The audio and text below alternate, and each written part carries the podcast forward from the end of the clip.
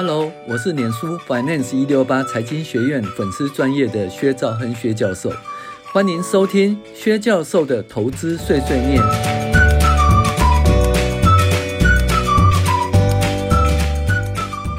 财报怪谈九，诶，明明存款那么多，怎么利息一点点？好，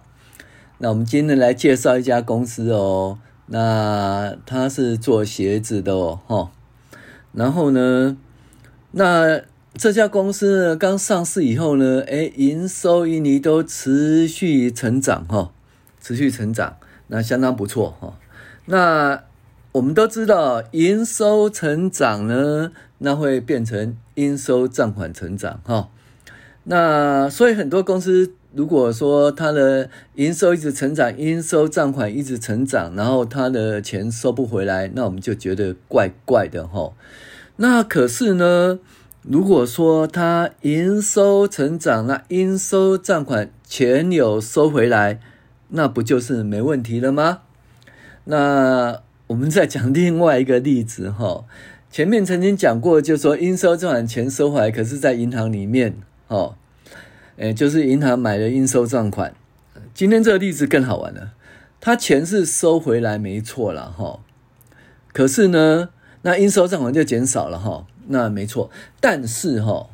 他的钱就放在银行里面哦，那你从财务报表都会看到，那银行存款好多好多好多，好玩的是一件事哦，诶，他利息收入很少呢，那到底是怎么一回事哈？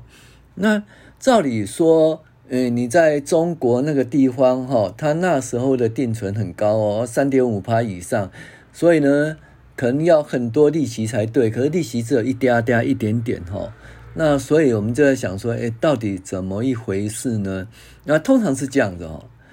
就是说利息高或少哈，基本上如果你存定存或存银行存款的话，那你就是要存在银行的时间呢，很长很长的一段时间哈。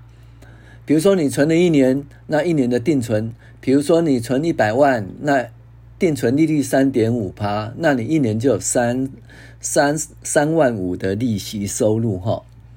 那可是如果你一百万呢，你只存半年呢，那你一年只只有一万七千五百的收入。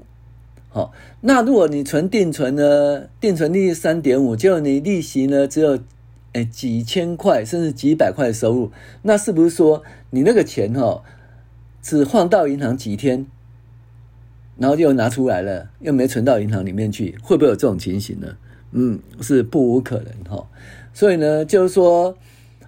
我们在做财务分析的时候，要相对所谓的分析性的复合分析，意思就是说，哎，银行存款要跟利息。哦，要一起去查，那固定资产要跟折旧一起去查，那银行借款跟利息支出一起去查哈，那就是说它的相对应的科目哈要一起去查，然后查出一个合理性的比率。那很明显呢，那这家公司的那个银行存款跟利息是不对称的，不对称就是不符合这个合理性的比率，所以我们在怀疑说，诶，是不是它的透明度哦有问题哈？那所以呢，像这种情形呢，可能要考虑换股哦，因为不然的话，就是说，嗯，透明度有有问题的公司，其实还蛮危险的哈。好，我是薛兆恒薛教授，谢谢您的收听。